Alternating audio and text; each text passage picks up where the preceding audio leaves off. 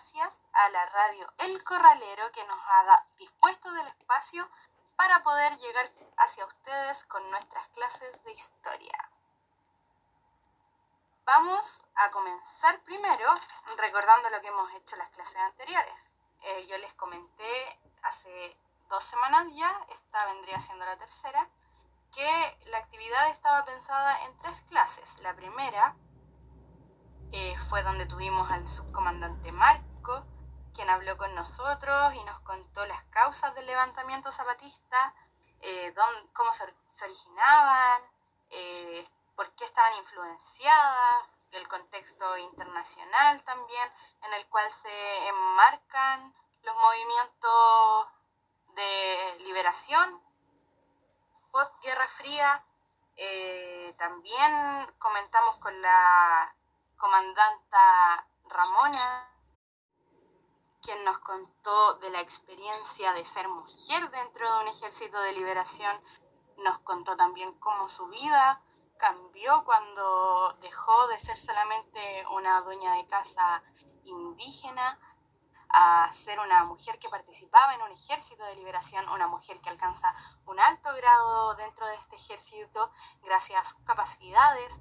También nos contó cómo eh, el recibir una instrucción, una educación, el poder utilizar un lenguaje común, les dio la posibilidad de entrar a una atmósfera política, a una atmósfera de derecho, donde eh, lograron incluso conseguir una ley que es casi pionera en temas de derecho eh, y equidad de género. Em, hoy tenemos una nueva invitada, que no es un personaje histórico como nuestros invitados anteriores, pero es quien hizo el contacto para que pudiéramos tener a estos personajes acá. Para mí es un agrado presentarla porque ella es mi amiga, nosotras nos conocimos cuando estábamos estudiando, aunque ella tuvo el agrado de irse a estudiar a México y conocer a estos grandes personajes. Con ustedes dejo a mi amiga Esther Vargas, quien les va a contar quién es, eh, qué ha hecho y de qué quiere hablar con ustedes hoy día. ¿Cuál va a ser el tema que va a guiar esta conversación? Hola Carla, eh, es un agrado que me, me, hayas invitado a participar de tu podcast para que tus estudiantes puedan aprender un poco más sobre el movimiento zapatista. Creo que estamos al debe ante esa temática y me agrada mucho que tú como amiga personal le estés enseñando sobre esta temática a tus queridos y queridas estudiantes. Bueno, me presento. Mi nombre es Esther Vargas. Soy, bueno, estudié pedagogía en historia, también fui compañera de su profesora en Talca, eh, pero después por cosas de la vida me, me quise ir a estudiar a, México eh, temas relacionados al Ejército Zapatista de Liberación Nacional. También contarle un poco de mí, eh, soy vivo en Hierbas Buenas, cerca de donde son ustedes, somos casi vecinos, literal. Por, lo mismo me interesó estudiar sobre el tema de, estas mujeres indígenas y también sobre el tema de mujeres campesinas, como esas son mis áreas de, trabajo. Y su profesora también se maneja muy bien en eso, así que espero que se dé una conversación eh, detallada hoy en día, para, o sea, ahora en este momento, para que ustedes puedan aprender. Esther, eh, durante las últimas clases nosotros con los chicos hemos tenido un par de visitas que igual han sido de gran envergadura. Eh, creo que tú los conoces, pues podrías contarnos igual cómo ha sido para ti el convivir con el subcomandante Marco y la comandante Ramona, porque ellos igual son personajes súper fuertes, súper intensos, y me imagino que la experiencia de vida para ti igual debe haber sido importante y, de, y enriquecedora. Claro, el otro día escuchaba a, al subcomandante Marcos, en, el podcast anterior también escuché a, Ramona y claro, eh, es admirable toda la lucha que ellos han llevado dentro de sus territorios, es como un orgullo y, han dado cátedra también de, lucha a, Latinoamérica. Yo igual investigado respecto a lo que tú has estudiado y me llamó la atención que has hecho estudios de género en el movimiento mexicano, no solo en la época en la que está en su máximo esplendor el subcomandante y la comandante Ramona, eh, sino de que tú tienes estudios mucho más antiguos, pues que se pueden vincular incluso al siglo, al siglo XIX. ¿Nos podrías hablar un poco de eso igual? Obviamente, es que para poder entender un poco el tema de la formación del ejército zapatista, se debe entender que esto nace como una respuesta a la estructura social, económica, política que se genera en el periodo decimonónico de México, y no solo de México, sino que de Latinoamérica en su totalidad. Y pareciera de que las revoluciones siempre han sido, han sido asuntos de hombres y que las mujeres en realidad son como un fondo decorativo ante estas temáticas, pero no es así. En México, mucho antes de que existieran las mujeres zapatistas, ya existían eh, mujeres que tomaron las armas para luchar contra la dictadura centralista de Porfirio Díaz, que son mujeres que han estado olvidadas durante lo largo de la historia, que se llaman las Adelitas. Eh, las Adelitas eran mujeres que, aparte de tomar las armas para luchar contra este régimen eh, de, Porfirio Díaz, también servían, o sea, ayudaban en el tema de la medicina, también eran el tema de la cocina y además el tema de luchar y ser mamás, ser amantes, hermanas. Entonces, este mismo tema eh, genera como una doble explotación a la mujer, porque para las mujeres zapatistas o para las mujeres adelitas no siempre la revolución fue fácil, porque dentro de las comunidades también existía como esta, este sesgo de género y la mujer siempre tenía doble carga. Entonces, eso fue lo que hizo que estas mujeres mexicanas fueran como cambiando un poco las estructuras que se fueron dando dentro del movimiento zapatista de liberación nacional. Eh, tú, tú, me comentabas el otro día de que tus estudiantes están trabajando en relación al siglo XIX, ¿verdad, Carla? Sí. Sí, entonces como para, para poder entender un poco más, se tiene que entender que que dentro de este siglo eh, existía el tema de la, se puso el tema de la encomienda como institución, e-, es un tema muy trabajado dentro de las bases curriculares en Chile, por lo que he estudiado. Eh, entonces nace esta encomienda como institución, le otorgaba a las familias blancas una protesta sobre las tierras y el trabajo indígena. Y esto pasó en toda Latinoamérica, en Chile también pasó y se notó más por el tema de la hacienda. Esto generó una relación de servilismo y tratos de abuso y castigos severos. Y luego se pasó, como te mencionaba anteriormente, al tema de Hacienda y el patronazgo, donde acá se generó como un disciplinamiento a las corporalidades. Y las corporalidades que más sufrieron fueron las indígenas. Incluso las mujeres zapatistas hoy en día dicen, ser mujer, ser mexicana y ser indígena eh, eh, te dejan una marginalidad tremenda, es que ahí entra en juego también el, lo que hemos mencionado en todas las clases, por el mismo concepto de interseccionalidad, porque la opresión viene desde distintos focos, viene desde el foco de, que, pucha, en primer lugar eh, son mujeres, son mujeres indígenas, son mujeres indígenas que están totalmente ocultas en una historia que está escrita eh, por hombres para hombres, porque si te das cuenta, todo este sistema de la encomienda, eh, están dirigidos por varones, por varones que, crean un sistema en el que consideran a los varones, porque al final la mujer es vista casi como un adorno. La mujer en esta época está totalmente em, delegada y, y, enclaustrada dentro de la vida privada, dentro de la, de la casa. Su labor es, estar en el hogar, es parir niños y por el mismo tema, eh, si te das cuenta, ya recién en el siglo XX se empieza a hacer más común el tema de que la mujer ingrese a, a las salas de clases, que la mujer se eduque, porque anteriormente era un área que estaba totalmente relegada a los hombres.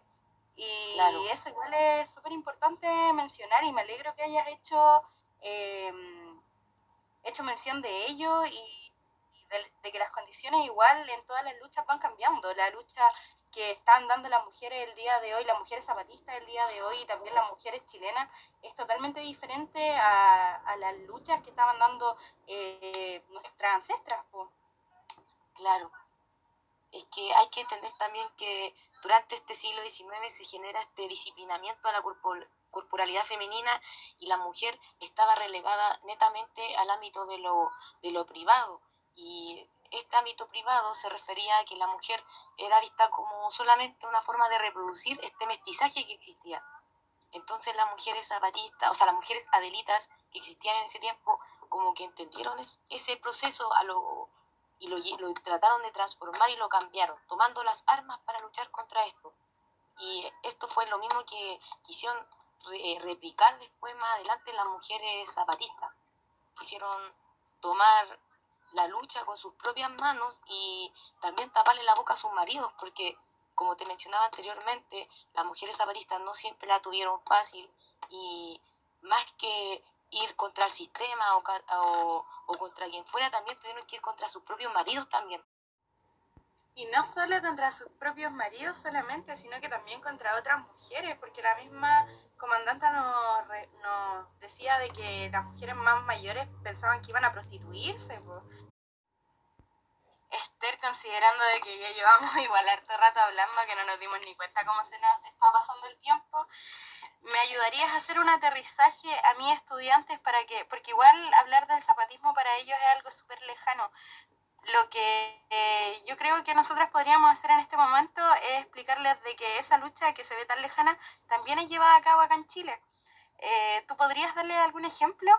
Obviamente yo te voy a ir ayudando a construir la idea, pero me gustaría que tú pusieras un tema en boca. Mira, obviamente principalmente hay que mencionar a la nación mapuche, al pueblo, las mujeres mapuche también han dado cátedra de, de lucha durante todos estos años pero enfocándome un poco y yéndolo más a la cercanía de tus estudiantes, em, creo que es necesario recalcar y, mencionar a las mujeres campesinas también y la lucha que han dado durante mucho tiempo, sobre todo hoy en día contra este tema del extractivismo que se está dando en Latinoamérica y en Chile sobre todo.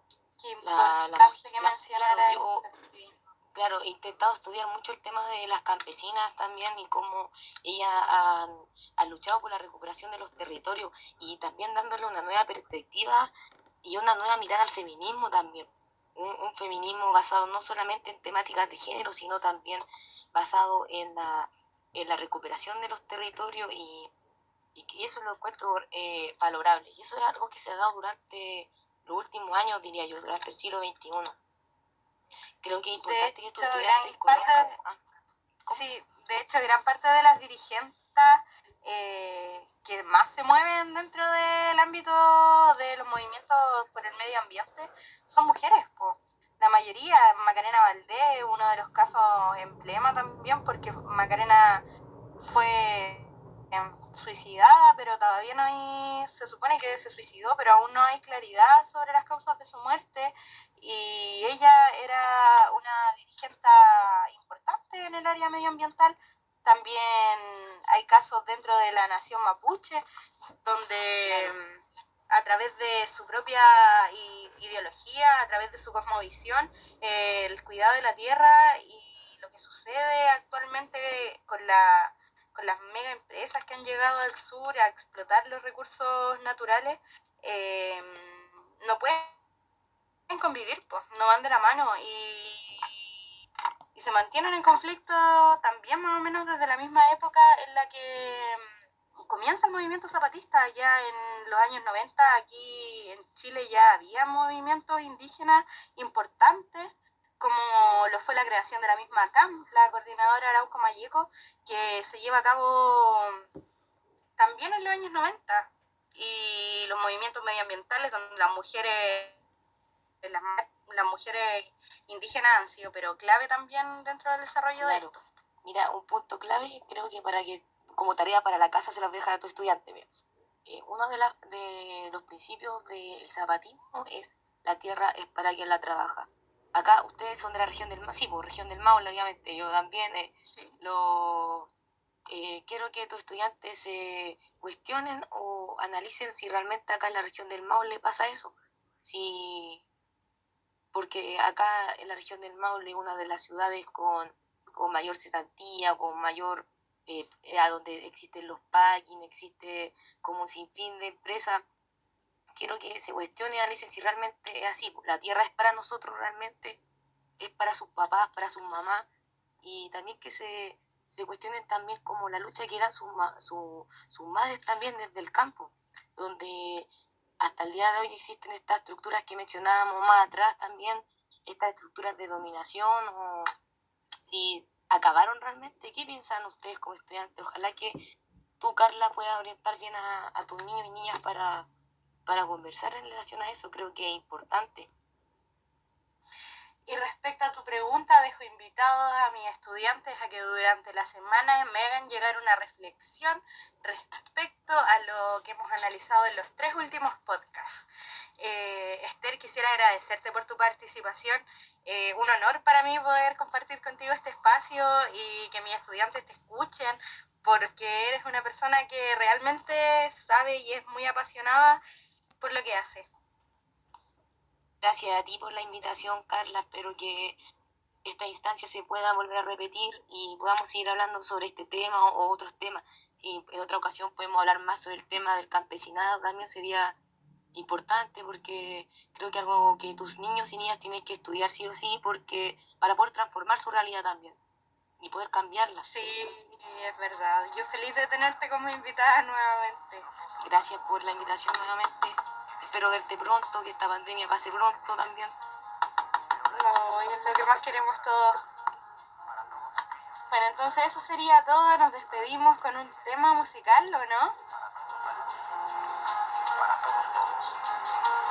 Hasta luego, muchas gracias a todos por ser parte de este podcast. Nuestra lucha es un trabajo.